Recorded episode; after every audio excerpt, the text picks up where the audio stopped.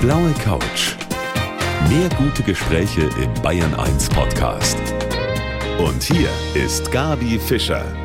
Und mein Gast heute ist ein sogenanntes Multitalent. Er kann singen, tanzen, spielt Klavier, Gitarre, Orgel, Akkordeon und Schlagzeug. Und er ist Schauspieler, bekannt geworden durch die Krimiserie Alarm für Cobra 11. Herzlich willkommen, Tom Beck. Hallo zusammen. Und wenn Sie jetzt noch sagen, Herr Beck, dass Sie auch noch kochen und einen Haushalt schmeißen können, dann sind wir Frauen natürlich jetzt sofort aus dem Häuschen.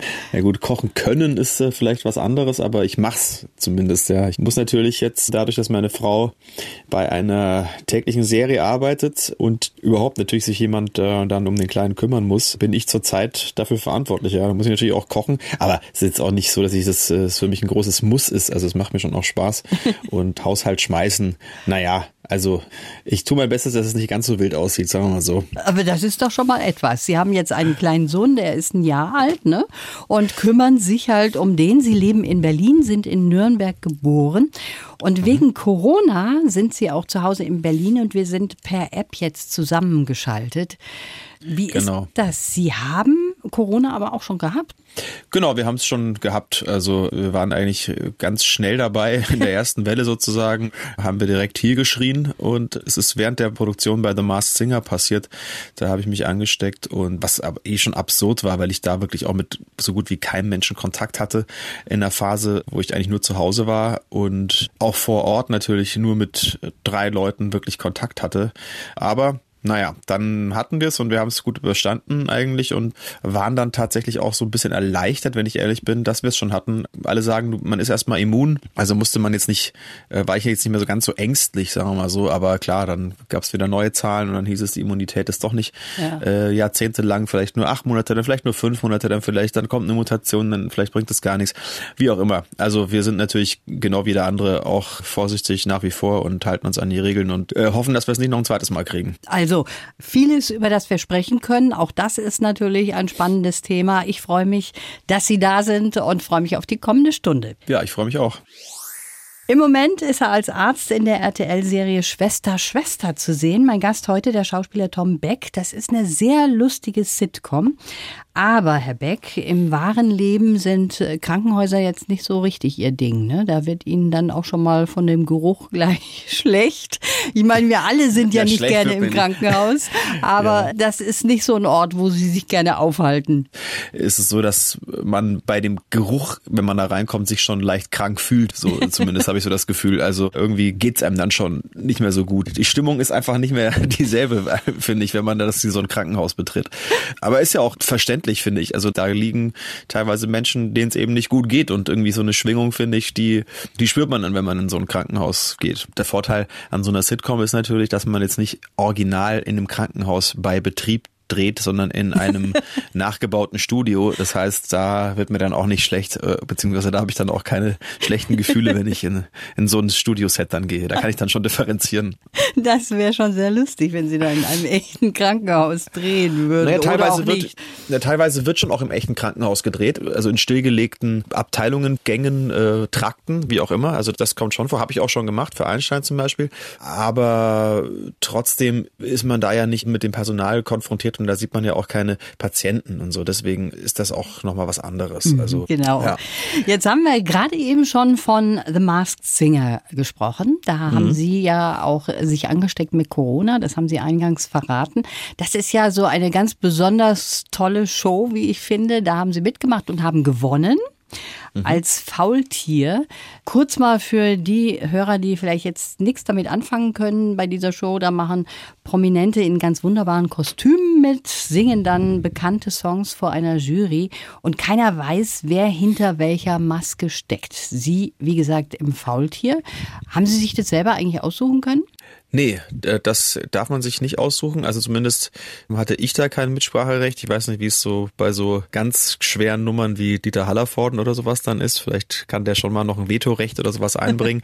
ich habe aber auch nicht den Drang verspürt, bei dem Faultierkostüm zu sagen, nee, möchte ich nicht, weil das war eigentlich Liebe auf den ersten Blick, als ich das gesehen habe. Da dachte ich, ja, gut, das gibt Schlimmeres.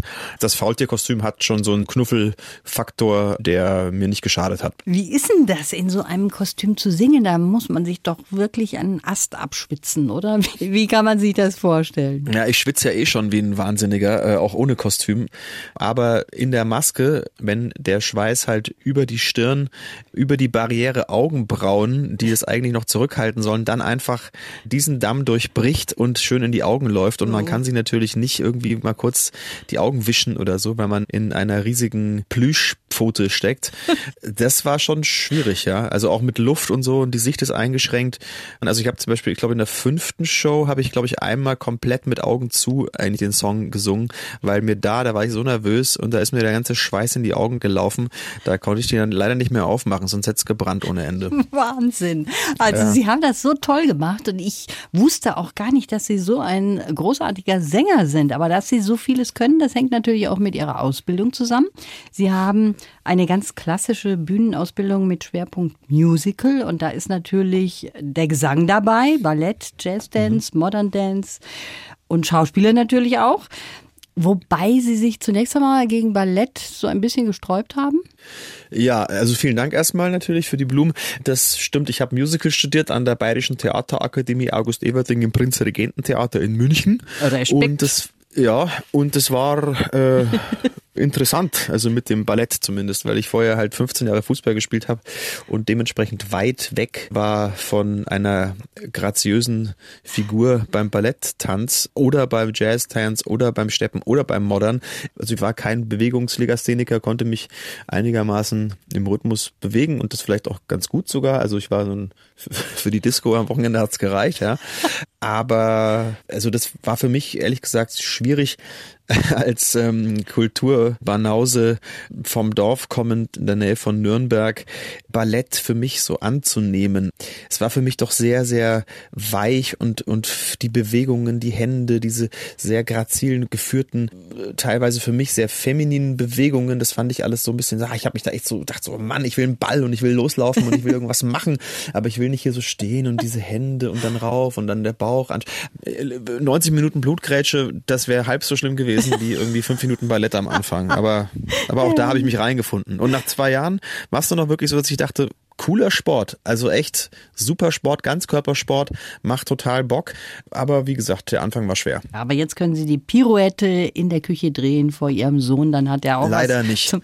leider nicht. Leider nicht, weil das waren genau vier Jahre Ballett und dann habe ich noch ein Jahr in der Musicalproduktion in Heilbronn am Stadttheater, The Wild Party hieß das, da habe ich noch einmal Ballett gemacht, weil da die Tänzer sich immer warm gemacht haben, da habe ich noch mitgemacht. Aber das war auch das letzte Mal, dass ich in meinem Leben Ballett gemacht habe und das ist jetzt mittlerweile auch schon wieder 16 Jahre her.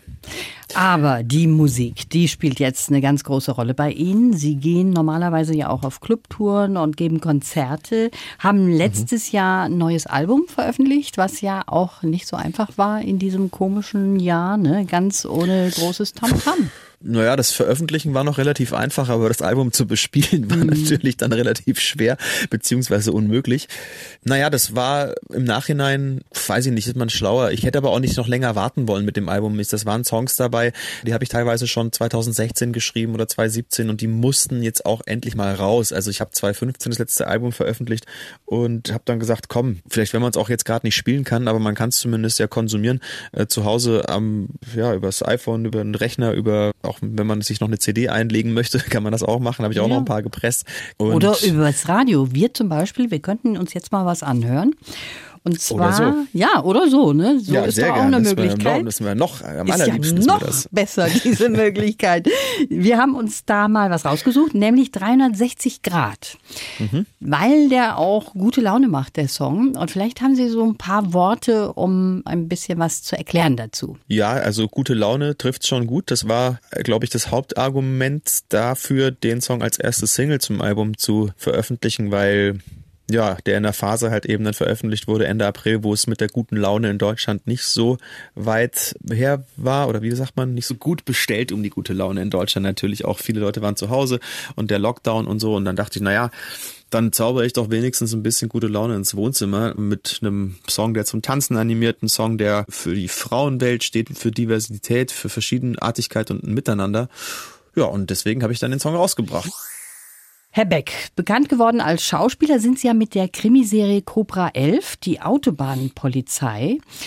Warum mhm. haben Sie jetzt diese sehr erfolgreiche Rolle als Hauptkommissar Ben Jäger an den Nagel gehängt? Was war da der Grund? Viele Schauspieler sind ja ganz happy, wenn sie so eine Serienrolle haben. Also man, man ist schon happy, wenn man so eine Serienrolle hat. Oder kann man auch sein natürlich in einer Zeit, die sehr unsicher ist. Und auch gerade als Schauspieler weiß man natürlich nicht, wann kommt der nächste Job. Eine Rolle jetzt bis ans Ende meiner Tage zu spielen, ja, das ist natürlich eine finanzielle Sicherheit oder eine, eine Absicherung. Aber künstlerisch wäre es, glaube ich, ermüdend gewesen. Mhm. Sie haben mit fünf schon angefangen, Musik zu machen. Da war zunächst einmal Akkordeon und Orgel. Und mhm. wo haben Sie denn da aufgespielt, Herr Beck? Naja, gut, mit fünf habe ich erstmal nur zu Hause bei uns im Wohnzimmer aufgespielt. Das waren ja meine ersten Steps. Meine Mutter hat mir auf so einem kleinen Akkordeon ähm, hat sie mir verschiedene Farben auf die Tasten geklebt und ich habe dann quasi nach Rot, Gelb, Grün, Braun, Schwarz, ah. Weiß gespielt, was total süß war. Also als Idee finde ich, ich weiß nicht, ob es da damals schon so Vorlagen oder Modelle gab äh, oder irgendwo hat sie sich vielleicht auch abgeguckt, vielleicht ist sie auch ausgedacht, weiß ich nicht, aber wenn dann ist, war es auf jeden Fall eine sehr süße Idee, mir das so beizubringen und dann, ja, habe ich einen Orgelunterricht, das war bei uns im Dorf, ich weiß auch nicht wieso, das war 1984, war das total hip. Wir waren eine Fahnengemeinschaft mit sechs Leuten oder so, wir sind immer nach Mohrenbrunn äh, mit Doppel-O wohlgemerkt gefahren und haben da Orgelunterricht bekommen beim Herrn Schoderböck. Und äh, ich den weiß berühmten, nicht, nicht wahr? Den berühmten Herrn Schoderböck. Und das war mit Fußbass und so und linke Hand, rechte Hand. Und da habe ich natürlich erstmal nur da und auf diesen Schülerkonzerten dann eben gespielt, die man dann eben in der Musikschule gibt. Ja, und der erste große Auftritt war dann mit zwölf beim Abschlussball beim Dennisverein, im Dennisvereinsheim 1990 Akiluki vor Frieden von David Hasselhoff und so, so, so ein Zeugs halt. So ging alles los. Das ist doch schon mal ganz interessant zu erfahren. Ja. Jetzt kommen wir zu unserem Lebenslauf, Herr Beck. Mhm, ja. Ihr Leben sozusagen von meiner Redaktion zusammengefasst in ein paar Sätzen. Wenn Sie den bitte vorlesen. Mein Name ist Tom Beck. Ich bin Vollblutmusiker, Schauspieler und glücklicher Papa und Ehemann. Viele kennen mich aus Alarm für Cobra 11 von meinen legendären Auftritten als Faultier oder neuerdings als Arzt Dr. Ash bei RTL. Egal ob Dialect Coach, Fatsuit oder gefährliche Stunts, für den Weg zum Erfolg ist mir keine Herausforderung zu groß. Geprägt haben mich meine Bilderbuchkindheit in einem fränkischen Dorf, der Föhn meiner Mutter und die Musical-Ausbildung in München. Mein Geheimnis, ich trage Tennissocken, liebe Bier und Schäufele und träume heimlich davon, vor 50.000 Menschen in einem Stadion aufzutreten. Doch eigentlich bin ich ganz bescheiden und wenn es so weitergeht wie jetzt, dann bin ich zufrieden. Und sind Sie damit auch zufrieden? Im Prinzip bin ich damit fein. Was mich da besonders interessiert, ist natürlich äh, diese Prägung durch den Föhn Ihrer Mutter. Ja gut, es gibt ja immer so kleine Spleens, die jeder hat und die Leute werden immer danach gefragt und alle drucksen immer so ein bisschen rum und dann ist immer allen total unangenehm. Der Föhn hat für mich ein absolut beruhigendes Geräusch. Also wenn der Föhn angeht, fühle ich mich eigentlich schon wohl. Das hängt wahrscheinlich damit zusammen, dass meine Mutter eben Friseurin ist und ich sehr früh im Alter von, weiß ich nicht, zwei oder so, irgendwie so Lockenwickler angereicht oder so oder halt, keine Ahnung. Und jedenfalls dieses, ich rede jetzt ganz schön viel über das Thema Föhn, merke ich gerade, aber ist ja egal. Wenn der Föhn angeht, fühle ich mich zu Hause. Es beruhigt mich, das Geräusch und diese Wärme, die der Föhn einfach ausstrahlt. Das ist, ich könnte einfach da sitzen und den ganzen Tag geföhnt werden, gerade wenn es so kalt ist. Das finde ich einfach toll. Und meine Mutter, wenn die mir dann die Haare geschnitten hat und die waren noch nass, dann musste die mir die föhnen und obwohl die schon längst trocken waren, habe ich gesagt, Mama, ich glaube, da ist noch ein bisschen was nass, da musst du noch mal. Und dann sie so, okay. Und dann hat sie mich halt irgendwie insgesamt 15 Minuten geföhnt. Sie haben auch schon mal von der Schauspielkollegin eine Föhnhaube bekommen, oder? Genau, das war die Katrin Hess, die hat mir dann zum Ausstieg bei für Cobra 11 und zum Abschied quasi eine Föhnhaube geschenkt, was wirklich sehr lustig war, fand ich. Habe ich tatsächlich jetzt nur einmal benutzt, so auch nur, weil ich es einfach mal testen wollte. Kommt jetzt nicht so oft zum Einsatz, aber war ein süßes Geschenk. Eine Bilderbuchkindheit in einem fränkischen Dorf haben wir gerade gehört im Lebenslauf. Wir ja. könnten uns auch auf Fränkisch unterhalten. Sehr gern, das ist für mich überhaupt kein Problem. Das klingt sehr schön. Da muss ich leider sagen, muss ich jetzt passen, weil ich bin nicht aus Franken. Das ist schade. Nach dieser Bilderbuch-Kindheit ist der Abiturschock gekommen. Da sind Sie mhm. nämlich erst einmal durchgerasselt. War das wirklich ein Schock? Eigentlich sieht man das doch kommen, dieses Unglück, oder? Ja, wenn man ein sehr optimistischer, naiver Mensch ist, wie ich manchmal, dann sieht man das nicht kommen. Also ich habe auch gedacht, obwohl man nur zweimal die Woche anwesend ist in der Schule und eigentlich auch nie Hausaufgaben macht und lernt, kann man es doch trotzdem schaffen. Warum nicht? Ja, äh, nee, so war es dann eben nicht. Also man müsste halt dann doch ein bisschen mehr machen als das, was ich getan habe. Ich war wirklich ein grausamer Schüler. Ne, sobald ich meine Entschuldigung selber schreiben konnte, habe ich das gnadenlos ausgenutzt und war wirklich sehr oft wegen Halsweh verhindert. Aber man hat mich auch wirklich, man hat mich auch wirklich reingeritten. Das muss ich dazu sagen. Also meine Deutschprüfung, die mündliche, das war wirklich, das war, da haben sie mich ins offene Messer laufen lassen. Also jeder hat da mit dem Deutschlehrer sein Hauptthema abgesprochen und meins war Franz Kafka, der Prozess. Da hatte ich auch 15 Punkte auf das Referat, was ich allerdings nicht selber geschrieben habe, sondern von einem Kollegen kopiert und nur vorgelesen habe. Aber egal, darauf habe ich 15 Punkte bekommen und das habe ich natürlich dann auch auswendig gelernt und wusste alles. Und zu diesem Hauptthema hat er mich dann, sage und schreibe, eine Frage gefragt. Das ist ein Beschiss. Das, da ja. sind die so richtig hinterfotzig gewesen, ihre Lehrer. Aber die werden sich jetzt umschauen, nachdem sie sehen, dass sie so ein großartiger Schauspieler geworden sind und Musiker. Also, da werden sie sich denken, hätten wir mal lieber uns gut gehalten. Mit dem Schauspieler Tom Beck, der heute hier mein Gast ist auf der blauen Couch. Herr Beck, Sie sind ein super gut aussehender Schauspieler. Das darf ich als Frau so sagen.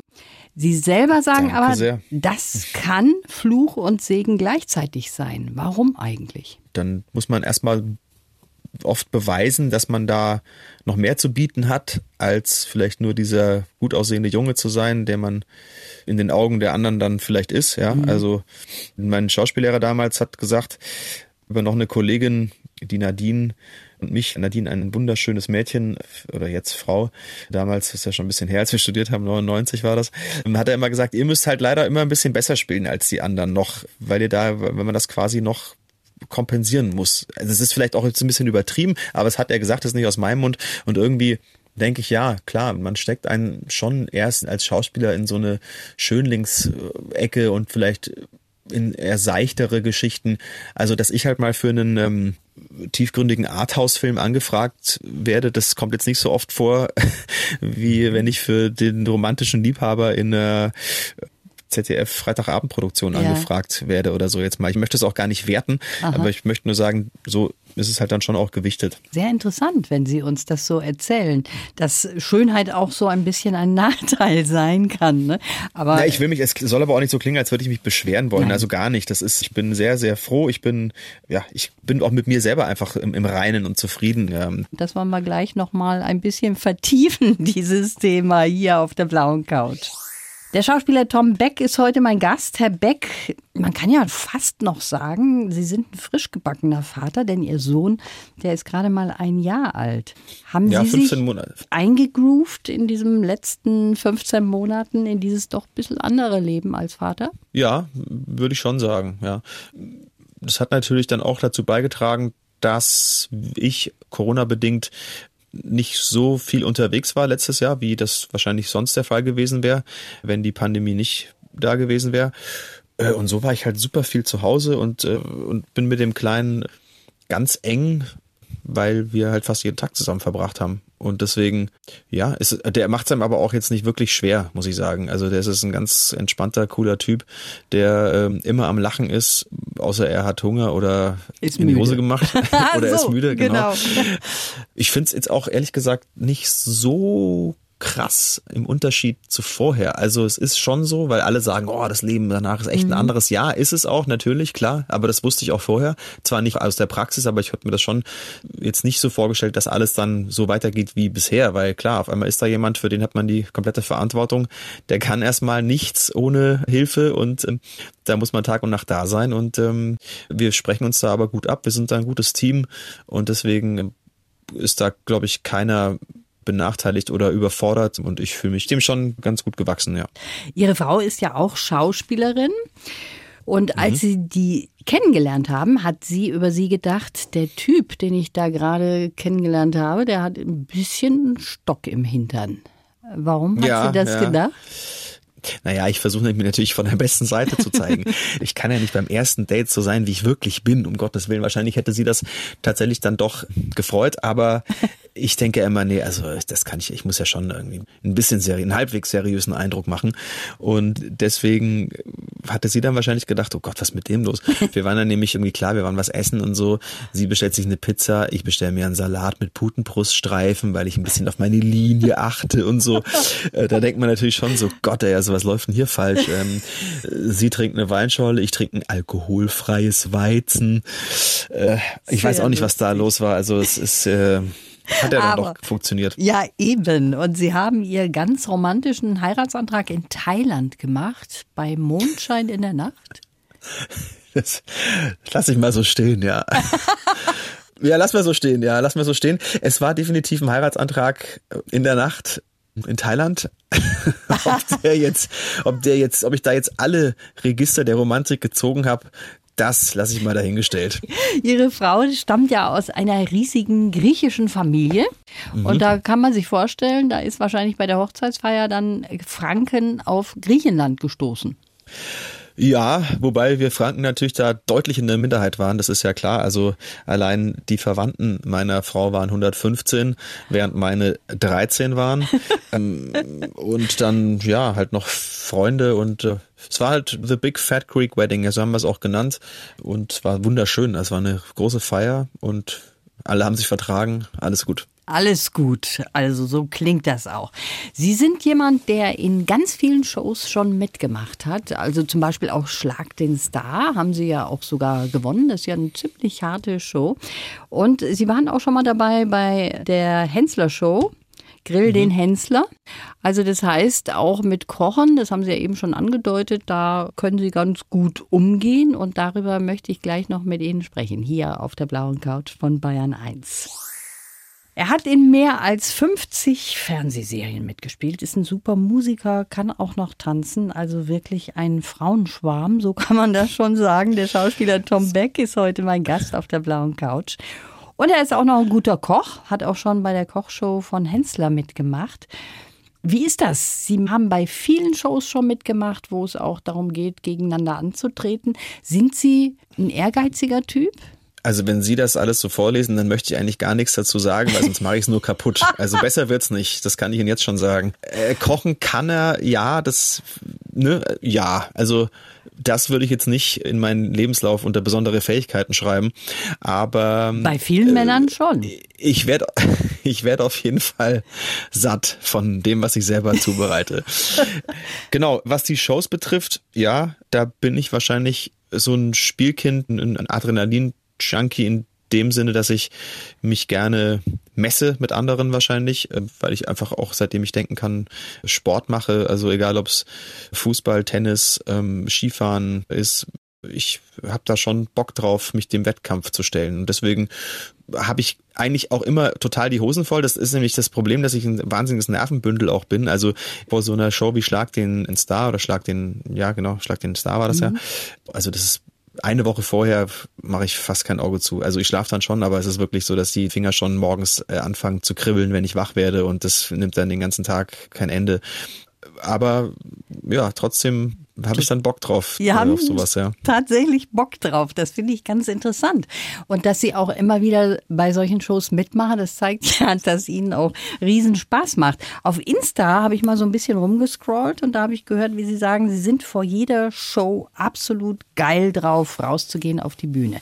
Gilt wahrscheinlich mhm. auch hauptsächlich für die Musik, oder? Genau, das gilt, glaube ich, vor allem auch für die Musik und für die Bühne, für die Konzerte, die ich dann eben im Rahmen meiner Clubtouren oder auch so vereinzelt dann eben selber gebe, ja. Da möchte man einfach nur raus, wenn man hinter der Bühne schon steht und merkt, da sind jetzt irgendwie weiß ich nicht, über 500 Leute äh, im Raum, im Club und äh, warten nur auf dich, ja, und äh, auf deine Musik, wollen nicht, dass du irgendeine Rolle spielst, sie wollen, dass du du selbst bist und da hat man dann schon Bock drauf, ja. Also mhm. klar, auch da ist es so, dass die ersten Konzerte der Tour auch immer von Nervosität geplagt sind oder geprägt sind da dauert es dann schon so drei, vier, fünf Gigs, bis das alles abgeschüttelt ist und dann ist man eigentlich nur noch so positiv. Naja, klar, weil es ist ja jetzt so, also wenn ich jetzt zum Dreh gehe, da bin ich zwar auch nervös, aber jetzt nicht mehr so wie Ja, doch, bin ich auch nervös. Das ist ja immer eine neue Rolle. Ich weiß nicht, also am Anfang bin ich immer nervös, ja, komischerweise, weil es ist ja so, dass man halt eben Dinge dann wieder neu macht. Ja, wenn ich jetzt äh, fünf Jahre Alarm für Cobra 11 mache, dann bin ich natürlich beim 400. Drehtag nicht mehr nervös, mhm. weil man irgendwie auch mit der Rolle ja vertraut ist. Also ich bin dann Ben Jäger, das habe ich dann jetzt auch schon zwei Jahre gemacht, da muss ich jetzt nicht mehr großartig drüber nachdenken. Wenn ich aber wieder ans Set gehe, eine neue Rolle spiele, da muss ich mich auch wieder reindenken und äh, da habe ich eigentlich immer zwar schon auch Lust drauf und ich bin mutig, aber natürlich ist die Angst des Scheiterns immer präsent auch und natürlich auch bei den Konzerten. Da kann ja auch mal viel schief gehen. Also ähm, Konzerte, darauf müssen wir ja jetzt verzichten und ähm, ja, uns allen fehlt die Bühne, uns jetzt als Publikum, Ihnen als jemand, der auf der Bühne steht, das ist ganz klar. Kommen wir mal zurück zu Corona. Da schließen wir jetzt mal den Kreis, Herr Beck. Wir haben mhm. auch damit begonnen, Sie hatten ja bereits Corona. Wir wissen jetzt gar nicht, wie lange Sie immun sind, aber das heißt, Sie lassen sich dann auch impfen. Also das ist dann so der Weg auch für jemanden, der Corona schon hatte. Stand jetzt ja. Also ich habe jetzt irgendwo mal einen Bericht gelesen, dass Personen, die Corona schon hatten, vermutlich nur einmal geimpft werden sollen. Das war aber jetzt nur ein Artikel in der, ich glaube, es war die New York Times oder in irgendeinem. Ich habe einen Kumpel, der ist Arzt, der schickt mir immer so neueste Studien, mhm. weil anscheinend die Nebenwirkungen relativ heftig sein sollen bei Leuten, die es schon einmal hatten. Anscheinend kriegen die nur eine Impfung. Ich, aber klar, für mich wird es da auch keinen Weg dran vorbeigeben, ja, weil also ich kann mich natürlich nicht äh, sicher fühlen jetzt ja. mit so einem Virus, das einfach noch so unerforscht ist, wobei man das natürlich schon ein Jahr lang auch intensiv geforscht hat, aber trotzdem weiß man ja nicht, wie sich das auch in Zukunft verhält, auch mit den Mutationen ja, und so. Also ich möchte schon auch auf Nummer sicher gehen, ja. Genau, mit den Mutanten. Da haben wir natürlich noch mehr dann eigentlich zu kämpfen. Was ich Sie noch gar nicht gefragt haben, ist da irgendwas zurückgeblieben, wo Sie sagen, das ist seit ich Corona hatte bei mir anders? Ja, also mein Geruchssinn äh, hat doch stark gelitten, was zur Folge hat, dass ich oftmals nicht mitkriege, wenn sich mein Sohn eingekackt hat. Und dann kann auch erst, toll sein, ne? Kann auch toll sein, allerdings kriegt man dann die Quittung in Form eines versauten Bodies oder so, die man dann, also es ist jetzt nicht so, dass mein Sohn den ganzen Tag in einer verschissenen Windel rumläuft, Entschuldigung, dass ich so sagen muss, aber ich gucke da schon regelmäßig nach. Aber es ist so, jetzt rieche ich es auch wieder tatsächlich, aber am Anfang habe ich wirklich ganz, also da war der Geruchssinn komplett weg. Mhm. Ja, also ich habe wirklich wochenlang gar nichts gerochen. Dann kam das langsam wieder, der Geschmackssinn war auch weg, aber der war war nach zwei Wochen relativ schnell wieder da. Und es ist heute noch so, dass wenn ich jetzt, manche Sachen riechen anders. Ich habe so ein Duschgel, das fand ich, oder zwei Duschgels, die fand ich mega gut. Und wenn ich die jetzt rieche, dann rieche ich da fast gar keine Düfte mehr, sondern nur noch, es riecht fast irgendwie nur chemisch oder äh, sehr, sehr komisch. Also das ist auf jeden Fall nicht so, dass ich denke, boah, das, und es hat nichts damit zu tun, dass es jetzt schon ein Jahr lang da steht. Also so schnell werden die, glaube ich, nicht alt. Aber ähm, nee, das ist, die riechen einfach anders ja, jetzt. Hat sich was mhm. geändert. Also Sie haben sich auf jeden Fall, das habe ich gesehen, eine ganze Menge vorgenommen für nächstes Jahr schon, nämlich Konzerte. Mhm. Und da wollen wir nur hoffen, dass das auch alles klar geht. Ne? Stand der ja. Dinge jetzt, wissen wir nicht, aber ich drücke Ihnen ganz feste die Daumen. Das war ja. toll, mit Ihnen zu sprechen. Ja, fand ich auch. Also mit Ihnen zu sprechen, nicht mich zu hören. Nächstes Mal wieder hier im Studio. Herr Beck, ich ja, wünsche Ihnen alles Gute und ja, toi, toi, toi. Wir hoffen darauf, dass das mit der Musik und der Bühne und all dem, was wir uns wünschen, nämlich Konzerte, auch ganz bald wieder was wird. Das hoffe ich auch. Vielen Dank. Ihnen auch alles Gute. Die blaue Couch. Der Bayern 1 Talk als Podcast. Natürlich auch im Radio. Montag bis Donnerstag ab 19 Uhr.